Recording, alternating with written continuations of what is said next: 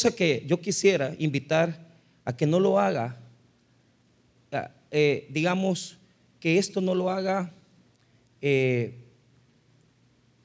hay, hay una forma de hacerlo, o usted escoge o usted equilibra. Yo pienso que hay que equilibrar, hay que equilibrar.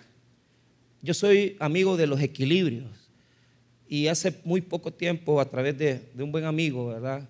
El licenciado Omar Elenilson Flores me, ha enseñado mucho de los equilibrios. Entonces, eh, yo creo que hay que equilibrar. Y por eso esta visión hay que equilibrarla, porque si no lo hacemos vamos a cometer un gravísimo error.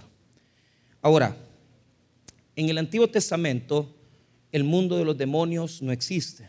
No hay demonios en el Antiguo Testamento. ¿Por qué razón? Porque el mundo del mundo del Antiguo Testamento, tal como ellos lo concebían, no se presentaban así, no lo consideraban así. Por eso usted busca en el Antiguo Testamento eh, las palabras del Nuevo que se manifiestan en los Evangelios, como por ejemplo esa percepción de demonio, espíritu inmundo, usted no la va a hallar, usted no la va a encontrar, por lo menos así como lo vemos hoy. El mundo de los demonios se revela cuando viene Jesucristo.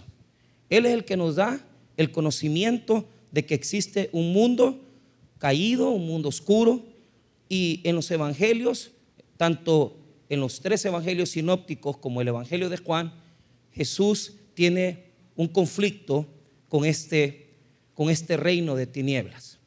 Entonces, usted comienza a descubrir que Jesús reprende, ¿verdad? Eh, libera a personas con demonios, se aparece aquel, aquel endemoniado gadareno eh, que vivía en cuevas, ¿verdad? Y, y, y cuando le dice, ¿cómo te llamas? Porque Jesús no hablaba, no hablaba con el endemoniado, sino que hablaba con el demonio que tenía dentro.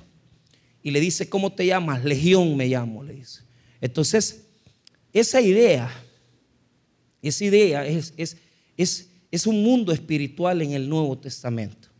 Es un mundo espiritual. Entonces, eh, a través de los años, esto de, de la presencia del enemigo siempre ha sido algo bastante difícil de discernir. ¿Por qué? Porque el Nuevo Testamento nos habla que es el príncipe de las potestades del aire. Jesús dice, Jesús mismo dice que es el príncipe de este mundo.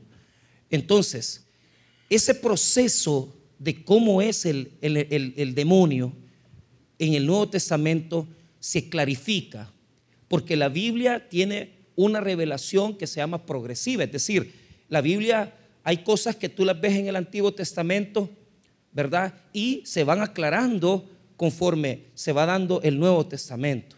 Entonces, en el proceso de construcción de la teología y de los textos hay una progresión, hay un proceso. Pero está claro que eh, el diablo, ¿verdad? Quiero decirle que eh, el nombre no tiene realmente lo que nosotros decimos como diablo. Diabolos viene de la palabra diabolos en latín, que significa el, acusador. Entonces, esa es una palabra en latín, pero el, que acusa es un trabajo, es decir, cuando está usted eh, este, trabajando como abogado, eh, usted necesita un fiscal. El fiscal, el deber del fiscal es acusar, es presentar la querella y acusar, ¿verdad? Es, él acusa porque él sabe que hay un delito. Entonces, el enemigo tiene una función legal, pero no podemos decir que se llama diablo, o sea, se le dice diablo porque es la función que tiene y así lo conocemos. Pero a veces como que ha tomado una relevancia tan grande, ¿verdad? La parte de eh, el acusador, ¿verdad? Y eso es, es bueno porque tiene, tiene, tenemos una forma por lo menos de pensar de cómo puede ser. La otra palabra que sí está en el Antiguo Testamento, porque a pesar que los demonios no aparecen en el Antiguo Testamento, sí aparece Hasatán, es decir, Satán aparece. Pero la palabra a Satán, la palabra Satán en hebreo, es adversario. Y ese adversario aparece en el libro de Job, ¿verdad? Job eh, eh, está en el cielo Dios, ¿verdad? Y, Dios le pregunta a los seres que están alrededor de él y ahí estaba Satán, el adversario. Aparece en libros de los profetas que acusan al pueblo de Dios, ¿verdad? Como lo es el, profeta eh, Zacarías, Que, que, dicen ahí, ¿verdad? Está acusando a Josué, el sacerdote Josué. Entonces, adversario aparece en el Antiguo Testamento y los hebreos entendían esto como tal. Pero este texto trata, e, está, está en la plantilla de otro texto del Antiguo Testamento. Y, esto es importante para nosotros, porque aquí es donde nacen las dos visiones que podemos tener de Satanás, del diablo. Una visión que nos llama a la irresponsabilidad. A la irresponsabilidad. Que es la que nos ha impregnado este texto que voy a leer ahorita. Entonces, ¿cuál es esa visión de irresponsabilidad satánica? Vaya conmigo a Génesis 3. Génesis 3. No me voy a perder Ezequiel, por favor. Entonces, hay una percepción en Génesis 3.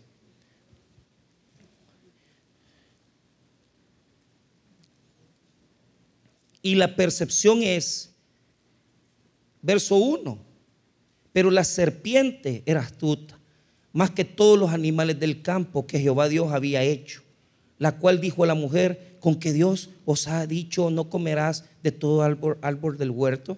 Y la mujer respondió a la serpiente, del fruto de los árboles del huerto podemos comer. Pero el fruto del árbol que está en medio del huerto, dijo Dios, no comeréis de él, ni le tocaréis para que no muráis. Entonces la serpiente dijo a la mujer, no moriréis, sino que sabe Dios que el día que comáis de él serán abiertos vuestros ojos y seréis como Dios, sabiendo el bien y el mal. Entonces, vean ustedes, ver a, la serpiente tenía que haber sido algo, algo bello, precioso, una belleza que no atemorizaba a la, creación, que no atemorizaba ni a la misma, ni al mismo Adán, ni a su compañera Eva. De tal manera que ellos tenían la percepción de esta serpiente, pero esta serpiente era astuta, pero era una presentación bellísima. Era una hermosura la que esta serpiente tenía. Entonces, tenemos que tener, porque en teología uno dice, ¿y cómo habrá sido la serpiente? Entonces, eh, eh, eh, mire, eso no, no, lo podemos decir, pero, pero lo que yo puedo decirles es que hay un cambio, y ese cambio se suscita en el hecho de que cuando se acusa a la serpiente, en el verso 14, y Jehová y Jehová Dios dijo a la serpiente, por cuanto esto hiciste, maldita serás entre todas las bestias, entre todos los animales del campo, porque en tu pecho andarás y polvo comerás todos los días de tu vida. Pero vea, eh, eh, quiere decir que posiblemente estaba erguida, tenía piernas, patas, porque si, si, si estaba en ascenso y dialogó con Eva, quiere decir que tuvo una caída. Entonces, ¿qué, es lo que quiero mostrarles aquí? Que cuando ya se presenta a Dios e interroga a Adán y Eva, mire lo que dice en el verso número 11. Y Dios le dijo, ¿quién te enseñó que estabas desnudo? Has comido del árbol de que yo te mandé que no comieses. 12. Y el hombre respondió, la mujer que me diste por compañera me dio del árbol y yo comí. Entonces Jehová Dios dijo a la mujer, ¿qué es lo que has hecho? Y dijo la mujer, la serpiente me engañó y comí. Vaya, pero ¿qué ven ahí? Es bien fácil diseñar un demonio. Y, y la Edad Media lo hizo. Porque le, dibujaron cola, le pusieron cacho. bueno, al principio no estaba eh, pintado de rojo, sino que esa fue ya la última, digamos, eh, digamos, la cereza del pastel para que terminara siendo lo más horrible que podía ser. Pero ¿qué sucede? Cuando a Adán le dicen, quién, te, ¿quién, te, enseñó que, estaba, que estabas así? ¿Quién fue el que te llevó a esto? Ah, la mujer dijo. Y cuando interroga a Eva, ah, la serpiente. Pero la serpiente ya no tenía a quien echarle la culpa. Porque esa es la irresponsabilidad de nosotros. Usar al diablo para todo lo que nos pasa malo en la vida. Y mire, el tema de hoy, en la mañana y en la tarde, y yo animo a la gente a que comiencen a venir a, los, cultos para que aprendan. ¿Por qué razón? Porque mire qué, qué pasó en la mañana. Es bien fácil nosotros venir y decir, ah, no, es que Dios está haciendo esto. Mentira, son las consecuencias de tus actos.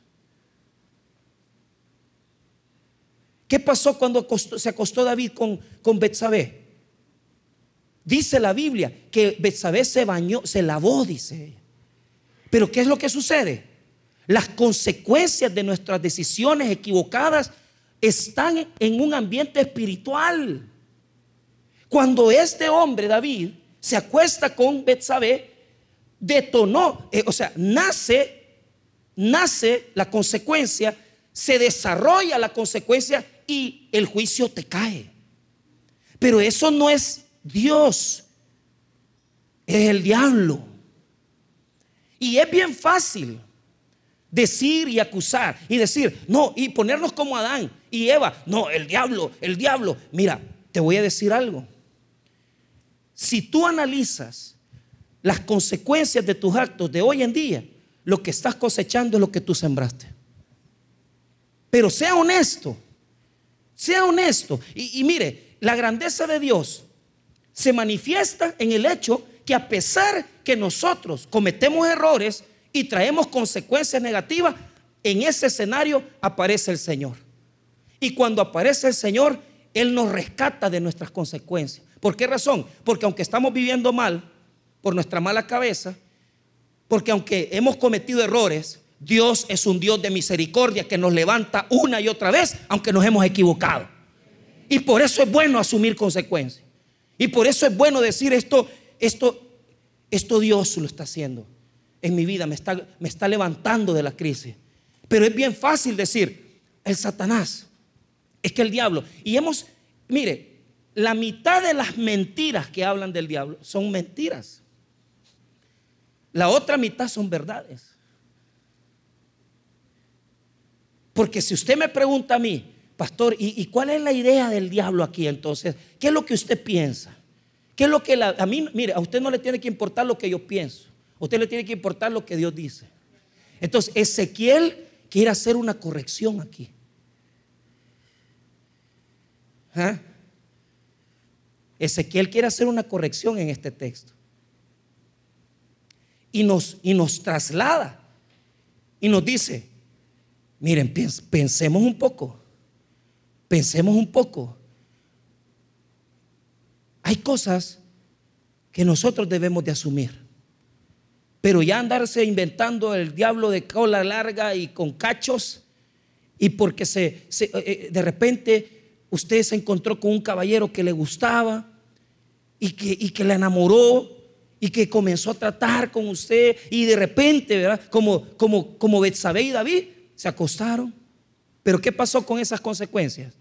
Esas consecuencias nacieron, crecieron y dieron a luz el juicio. ¿Qué pasó con el niño que tuvieron con Betsabé David y Betsabé? Se murió. ¿Por qué se murió? Es una forma de Dios. Primero, para que no fuera humillado el nombre de Dios, porque la gente ya sabía que ese hijo era de David.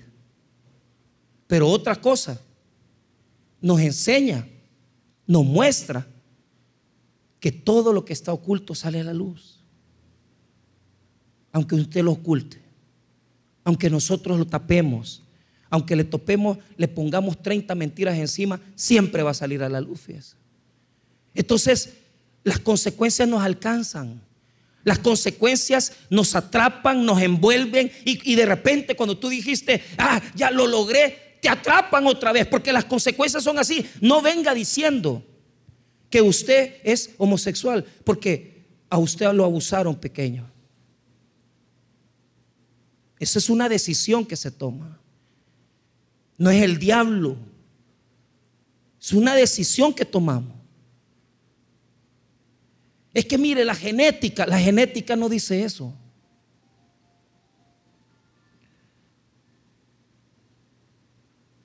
Pero queremos, eh, eh, eh, y, es bien fácil, Satanás, el enemigo. Cálmate, cálmate.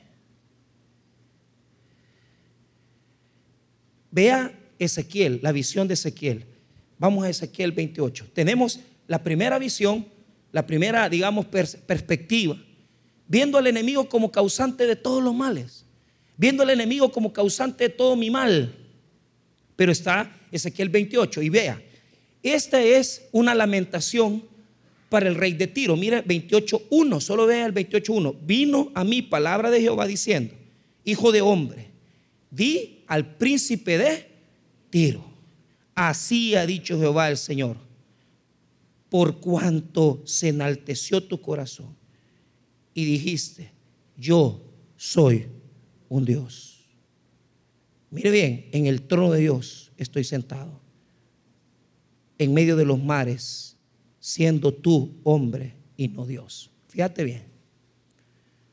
Aquí está el rey, un rey de una ciudad comercial, rica, poderosa,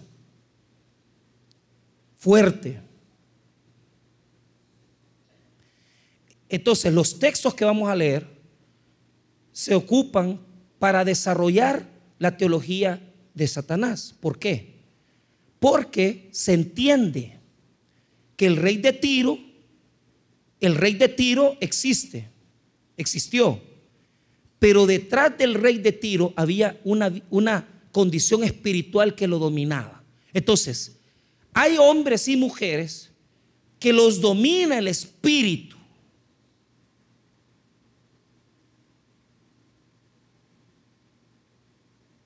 Y este espíritu, que es un espíritu que está presente en el mundo a través de la persona de Satanás, nos puede dominar y convertir convertirnos en nuestros peores enemigos. ¿Cuántos aquí se han llenado de este espíritu? ¿Cuántos aquí se han llenado de esta condición? Y mire, que vamos a ver la descripción y nos vamos a ver por un momento, porque en el, en el verso que vamos a leer, del verso 11 en adelante, se describe, óigame bien, se describe, la pregunta es a quién se describe. Veamos el 11 para ver a quién se describe. Primero, quiero decirles, del verso 11 al 12 está la, lamentación de Ezequiel. Del 12 al 15 vamos a ver las cualidades del rey, todas las características. Y después, del verso número 16 en adelante, vamos a ir viendo las acusaciones y las consecuencias. Veamos el verso 11, digamos lo que dice. Vino a mí palabra de Jehová diciendo, Hijo de hombre, levanta endecha sobre el rey de Tiro y dile, así ha dicho Jehová el Señor, tú eras el sello de la perfección, lleno de sabiduría y acabado en hermosura. Tres atributos. Sello, mire bien lo que dice, sello de la perfección, lleno de sabiduría y acabado en hermosura. ¿De quién está hablando?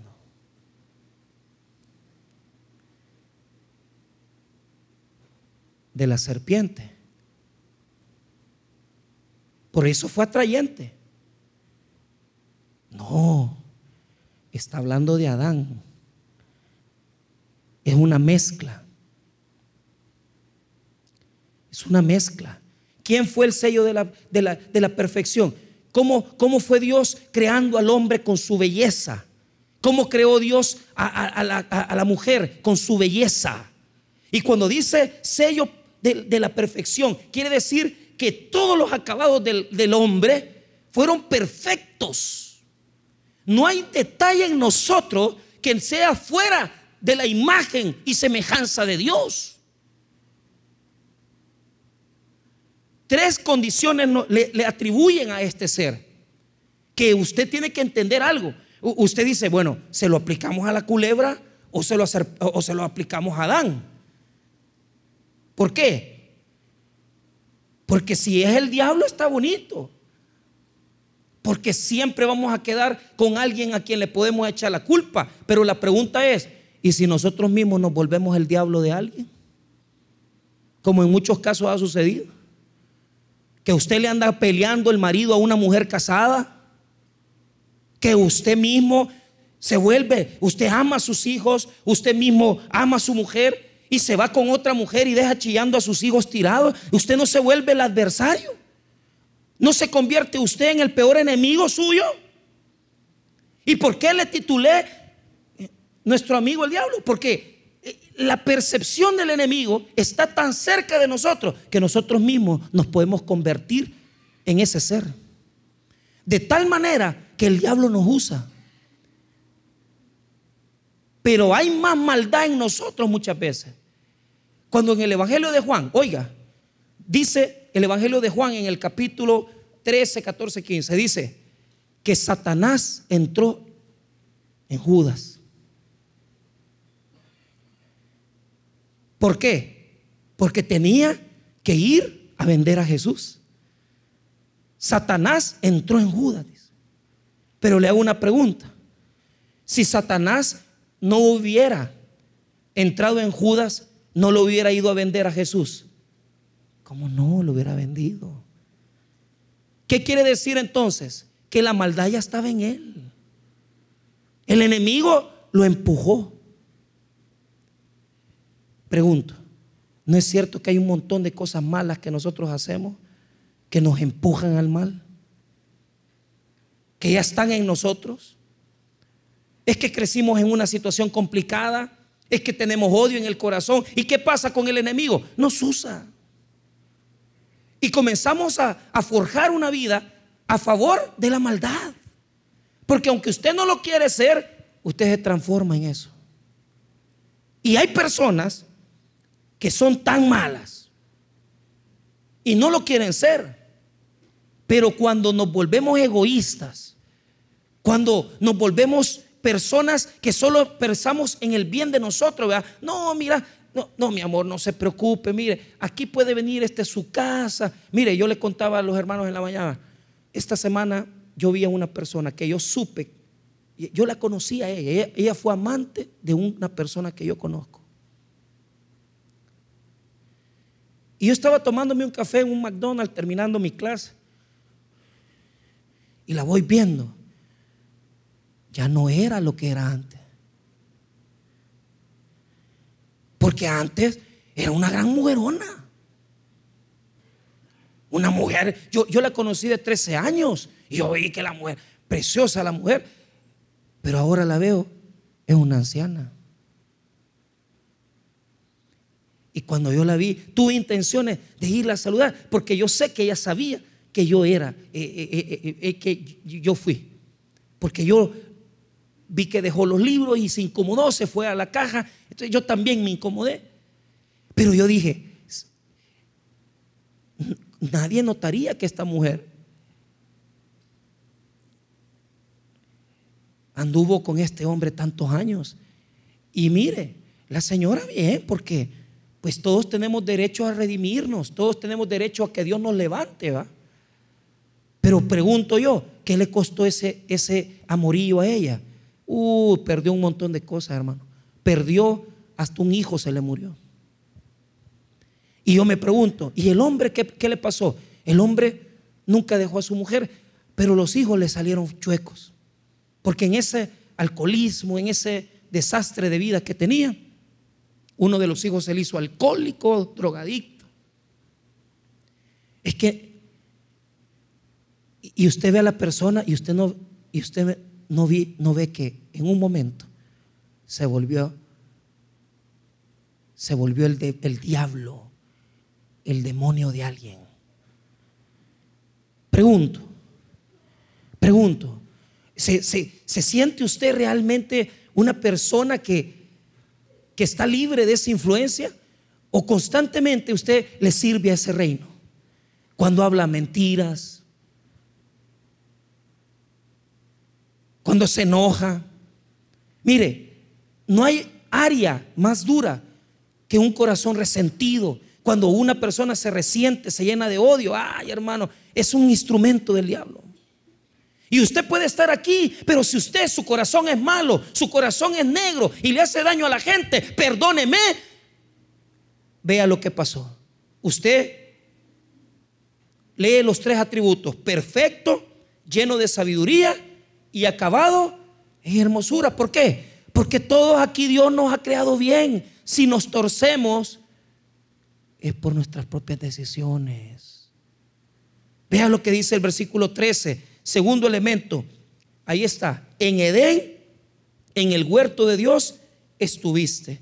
De toda piedra preciosa era tu vestidura, de cornerina, topacio, jaspe, crisólito, berilio, ónice, de zafiro, carbunclo, esmeralda y oro. Los primores de tus tamboriles y flautas estuvieron preparados para ti en el día de tu creación. Tenía piedras en su vestidura, porque lo que está describiendo sus ornamentos, sus vestiduras. Se, veía precioso.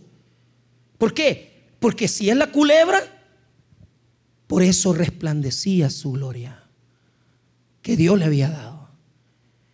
Pero si es el hombre, ¿cuál es tu don, tus talentos? ¿Eres una mujer preciosa? Ese es tu, tu brillo. Esa es tu gloria. Eres un hombre inteligente. Esa es tu gloria. Es que Dios lo hace precioso. Pero, pero ¿qué quiero que usted vea en esto? Que Dios lo puso ahí. Y que todos los talentos, los brillos que tenemos, es que Dios nos lo ha dado. La pregunta es, ¿qué hace usted con los talentos que Dios le da? ¿Qué hace usted con los dones? Usted ocupa como una mujer preciosa su belleza para lucrarse. Usted ocupa, caballero, su belleza para andarse acostando con mujercitas. Usted ocupa su sabiduría para andarse poniendo trampa a la gente. Es que la belleza pudiera haber sido la culebra. Y yo quisiera que fuera la culebra, pero el, texto es de Adán y de Tiro, el rey. Porque el rey se había llenado de tanta gloria que tenía todas las, piedras preciosas. Imagínense ustedes, la cornerina es color rojo, el topacio verde, el crisólito claro oscuro, el berilio verde, el ónice en una blancura, el zafiro color del cielo. Hermano, era una belleza. Día conmigo una belleza. Es una belleza. Cuando yo veo pre, yo no, no, yo he llegado a la joya a ver piedras. Un amigo anda buscando un anillo y yo le recomiendo, mira, anda a tal lugar, porque lo precioso de cuando uno se va a comprometer es que le tienen que dar un anillo bonito a usted. Si no le van a dar un anillo con un diamante, no lo acepte porque ese es un acabado que la va a llevar a aguantar hambre. ¿Ah? Por favor, por lo menos tiene que tener, mire, tiene que ver el diamante precioso, su pureza y la montura que sea bonita. Estos andan regalando volados, volados bajeros de hierro, que parecen volados, otros latones de, que parecen oro. No, hombre, a una mujer se le regala una piedra preciosa como ella misma. Y si no, usted es un acabado. Y si no tiene para mantenerla, entonces mejor no se case. Vaya, trabaje, esfuércese y después le ofrece donde vivir. Y la va a mandar a, aguantar hambre. Amén, hermano no, no es así. No es así. Pero mire, eran las piedras más bellas. Y esas piedras están en la belleza del hombre.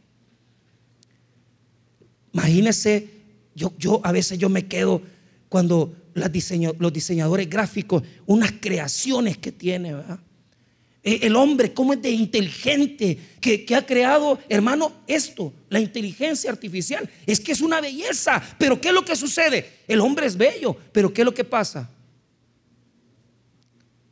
Dios lo ha exaltado. ¿Quién le ha dado a usted esa exaltación? ¿Quién le ha dado esa belleza? ¿Quién le ha dado ese poder? ¿Qué estás haciendo con lo que Dios te ha dado?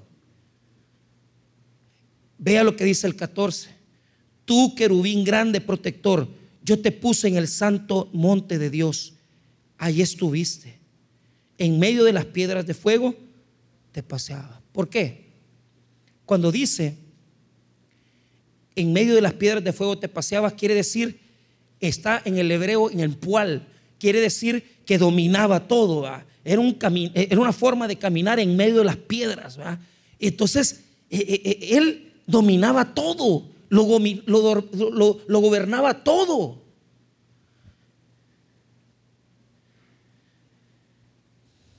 Pero mire esa palabra clave en el verso 14. Yo te puse. ¿Por qué? Es Dios el que nos ha dado eso. Hay momentos bellos. Yo ayer estaba con mis hijas, después del evento de la central, nos fuimos a comer un sorbete con mi esposa y mis dos hijas. Y yo me tomé una foto y, no, y, este teléfono es de alta tecnología, pues como yo no puedo tomar fotos, me salió más fea que a saber qué va. Y ellas comiéndose su, sorbete y yo comiéndome mi sorbete. Un momento para capturarlo. Hay cosas que, y no quedó guardado, porque como no puedo tomar bien fotos, necesito que me den clases de eso. Pero pero no quedó, no quedó en, el, en el teléfono, pero quedó en mi corazón.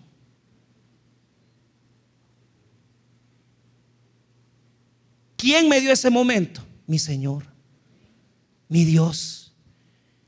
¿Quién te hizo profesional? ¿Quién te dio tu negocio? ¿Quién te hizo lo que eres? ¿Quién te ha formado? ¿Quién te cuidó desde que estabas en el vientre de tu madre? Antes que estuvieras en el vientre, ya Dios te había conocido. El único, el único que nos conoce, que nos bendice y que nos da toda la alegría de la vida es nuestro Dios. Él es el que nos da todo. Él es el que nos da la belleza. Somos lo que somos porque Dios nos ha hecho así. Pero al hombre se le mete la gloria y se cree Dios. Y cuando un hombre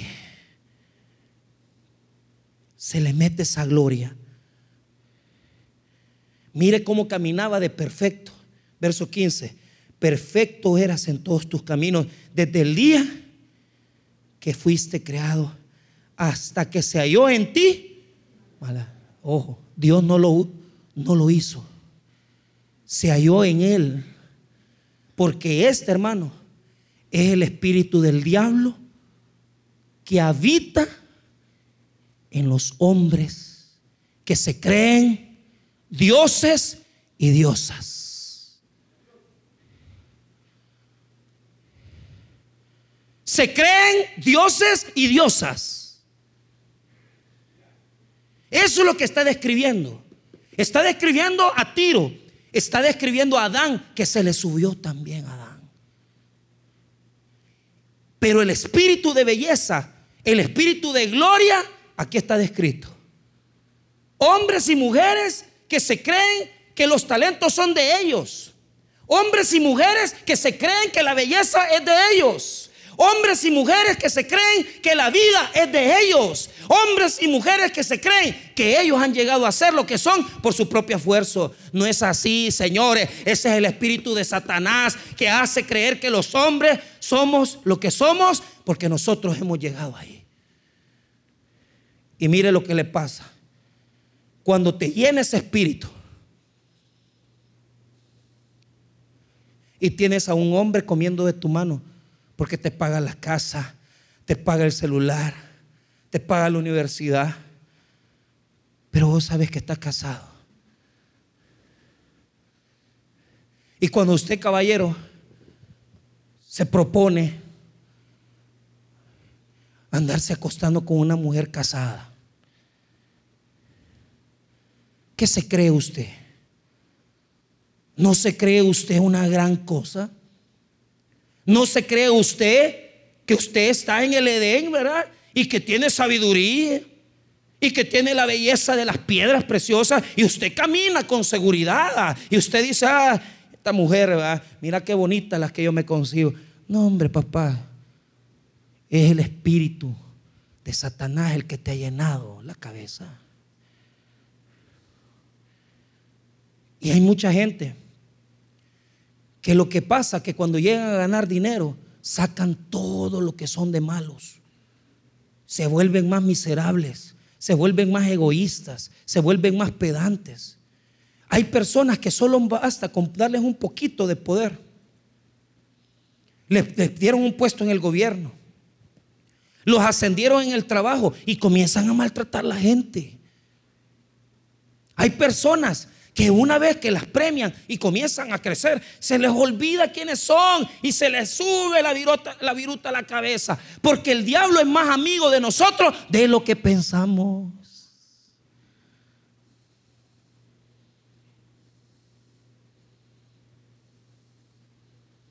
Y muchos aquí andamos caminando con él. Cuando le ponemos tropiezo a alguien, mire, yo he visto en estos días, cuando las mujeres se ponen celosas, a rayarle el caro al hombre, bamba. No, en vez de ser mala, hombre, te es mala. es el diablo, cabal. Pero le pinchan las llantas y eso no es nada, hombre. Mátelo. Y un sol, ¿para qué, lo, ¿para le va a andar rayando el carro? Mejor mátelo de un sol. Pero, ¿cuánta gente ha pagado por matar personas? Solo porque le cayó mal, solo porque pasó por ahí o no le saludó. Y, y, mire toda esta gente presa que porque le movieron el carro o se los parquearon en su puesto, vino el Señor, le sacó la pistola, mató al otro. Dígame usted si esto no es el espíritu del diablo. Es bello, es lindo, porque el espíritu del diablo resplandece es precioso, se presenta como la mayor belleza. El diablo no tiene cuernos ni cola, no tiene color rojo. El diablo es bello. Es tan hermoso que sedujo a la mujer.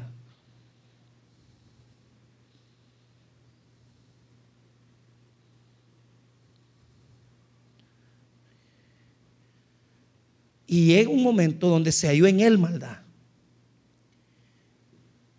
Y mire lo que puso en el 16, hablando la mezcla del rey de Tiro y de Adamba. Mire el 16, a causa de la multitud de tus contrataciones, fuiste lleno Ahí lo está acusando, hay una acusación. ¿Qué es la multitud de contrataciones? En, en el hebreo, no en el español, quiere decir que el rey de Tiro quiso crecer, que es crecer, tener más. Quiso tener más. ¿Qué es lo que destruye al hombre? Cuando no es conforme con lo que tiene. Y comienza más empleado, más empleado, más explotado, Porque hay gente tan mala. A esta semana que yo le digo, mire, señorita, Fíjese que tengo días de no verla en tal lugar. Ay, no, pastor, es que mire, ahí pagan súper mal. Ella es una licenciada, una profesora, y pagan 300 pesos los explotadores. No, hombre. Ah, no, pero ellos tienen poder. Ellos andan viajando. Porque, ¿qué es lo que destruye al hombre? Su deseo de competir con otros. Y si mi vecino tiene un carro bonito, yo le parqué otro más bonito. Y si mi vecino tiene, ¿verdad? Tal cosa, yo le deseo a la mujer. ¿Por qué los mandamientos se escribieron así? No codiciará a la mujer de tu prójimo. Porque eso está en nosotros. Siempre competir con otros. Siempre quitarle. Mire, usted quiere saber que eh, en, el adulterio, ¿qué es lo más infeliz de un adúltero? Cuando deja a la mujer, a su esposa, y ya se mete con la amante y ya, y ya comienza a vivir con la amante. Ahí se acaba la emoción. Porque ya la amante ya comienza, ya no tiene con quién pelear porque ya no tiene, ya la, la esposa ya la dejó. Y ahí le saca las garras, las uñas, el veneno y todo lo que es. Porque lo que mantenía esa, esa infidelidad era la competencia. somos infelices porque queremos más. Pero eso no es nada. Mire, mire, mire. A causa de la multitud de tus contrataciones fuiste lleno de iniquidad y pecaste. Ahora mira el castigo, por lo que yo te eché del monte de Dios y te arrojé de entre las piedras del fuego, oh querubín protector. Ay, papito. Toda esa gloria, amén. Toda esa fama te la facturan. Porque te la creíste. Te la creíste. No se ha fijado cómo los artistas les va, les va de mal. No se ha fijado cómo mucho famoso que ha tenido grande fama ahora está en la calle.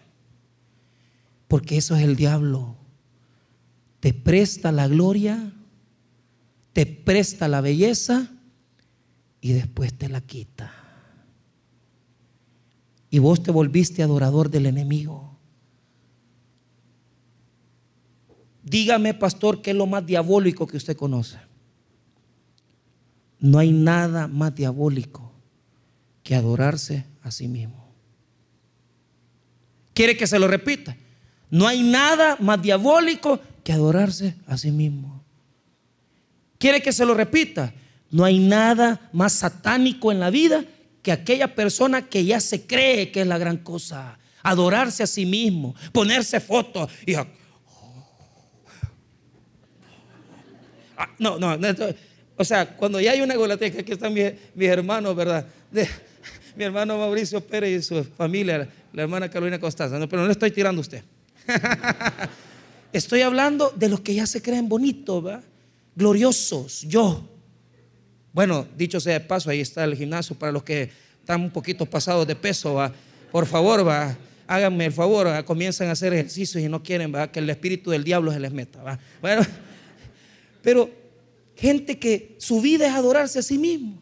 Trabajan para sí, comen para sí, se embellecen a sí mismos, se glorifican a sí mismos.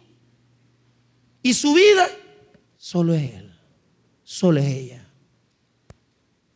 Yo tenía una amiga, se las he contado a esa amiga que yo tenía. Bien linda era. Pero lo que me caía mal es que nunca me hizo caso. Pero pero la tontita, yo, yo, por eso se agarraba el pelo rubio así, se lo. Michael, soy bonita. Y yo, como estaba bajo el espíritu del diablo. Entonces, sí, Diana, sos preciosa. ¿Y qué pasa eso? Mire, parece increíble, pero Disney, porque Disney es una completa fábrica de cosas monstruosas, pero los cuentos antiguos, ¿va? ¿Se, acuerda, de Mirror, Mirror? Espejito, espejito, dime quién es el más bonito. Vos sos el más bonito. Vos sos la más bonita. Y vos te crees la misma mentira. Ah, te enamoraste de tu propia gloria y estás destinado a que te bajen de ahí. ¿Qué le pasó a Satán? Este espíritu de tiro le pasó a tiro porque este es el espíritu que habita en todos los que buscan la gloria propia. A todos los bota Dios. A todos los hace caer. Porque con Dios nadie, absolutamente nadie, puede estar a la par de Dios ni buscar la gloria de Dios. Porque la gloria de Dios solamente le pertenece a su Hijo Jesucristo. En este mundo no hay nada más adorable, perfecto, recto que el Hijo del Hombre Jesucristo el Señor. Solo Él merece la gloria, la honra, el honor, la exaltación, el servicio, la humillación. A Él le pertenece el favor y la bendición del Padre. No hay nadie más. No te creas la gran cosa. No son necesarios. Solamente Jesús.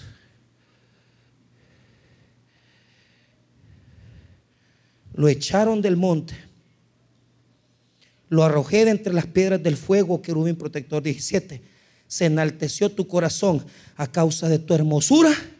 Corrompiste tu sabiduría a causa de tu esplendor. Yo te arrojé por tierra, delante de los reyes te pondré para que miren en ti. O sea, se enamoró de su propio esplendor. Y eso es lo que le pasa al orgulloso y soberbio. Ah. ¿Y qué le pasa a Satán aquí? Lo sacan del, del Edén. Le quitan el puesto de querubín. Y lo tiran a la tierra. Para ya no ser Nadie. Pero ¿sabe cuál es el peor castigo? Que su propio fuego lo consumió.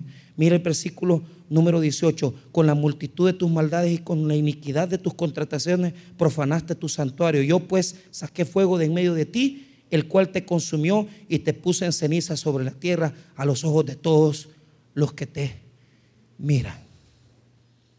De él mismo salió el fuego que lo consumió.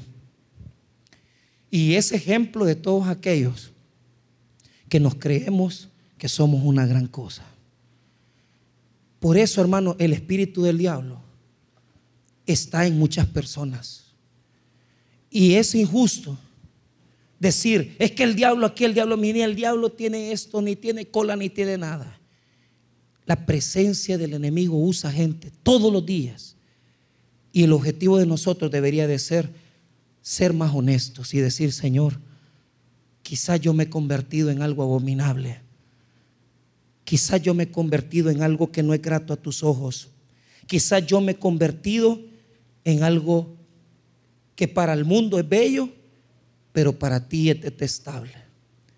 Porque sabe que es lo único que puede hacer una lucha directa en contra del enemigo. ¿Sabe lo único que es? Vea conmigo Lucas capítulo 10, 18 y cerramos ahí. Lucas Jesús mandó a sus discípulos a que predicaran las buenas nuevas. Lucas 10, 18.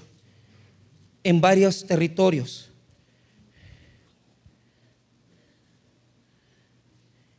Y, en muchas casas fueron recibidos sus discípulos. Muchos abrieron su corazón. Muchos abrieron sus puertas. Pero otros rechazaron el Evangelio de Jesucristo. Mire lo que dice el 10, 17 volvieron los setenta con gozo, diciendo, Señor, aún los demonios se nos sujetan en tu nombre. Y le dijo, yo veía a Satanás caer del cielo como un rayo. Mire, ¿por qué? Porque donde está la humildad y el reconocimiento de la soberanía de Dios, ahí el diablo cae. ¿Usted quiere que el diablo no lo use? sea humilde. Reconozca que solo Dios es grande. No se crea la gran cosa. No crea que por usted el mundo subsiste y flota. No se crea que usted es lo más grande.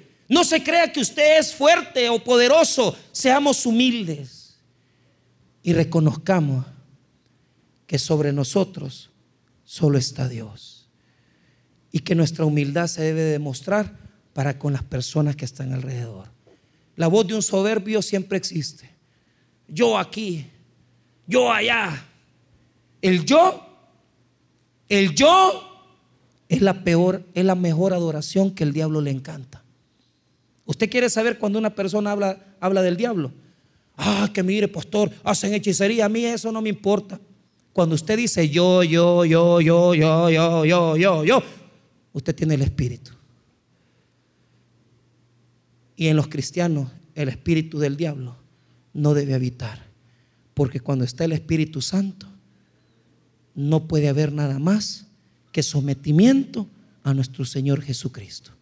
Cambie su forma de hablar, humíllese ante Dios y reconozcamos que si nos hemos exaltado y creído grandes cosas de nosotros, no somos nada, sino que solo Dios es grande. Reconozcamos esa verdad y démosle gloria al Señor, que solo Él merece toda gloria, honra y honor. Vamos a orar, hermanos. Padre, gracias por tu palabra. Gracias por tu misericordia, bendito Señor.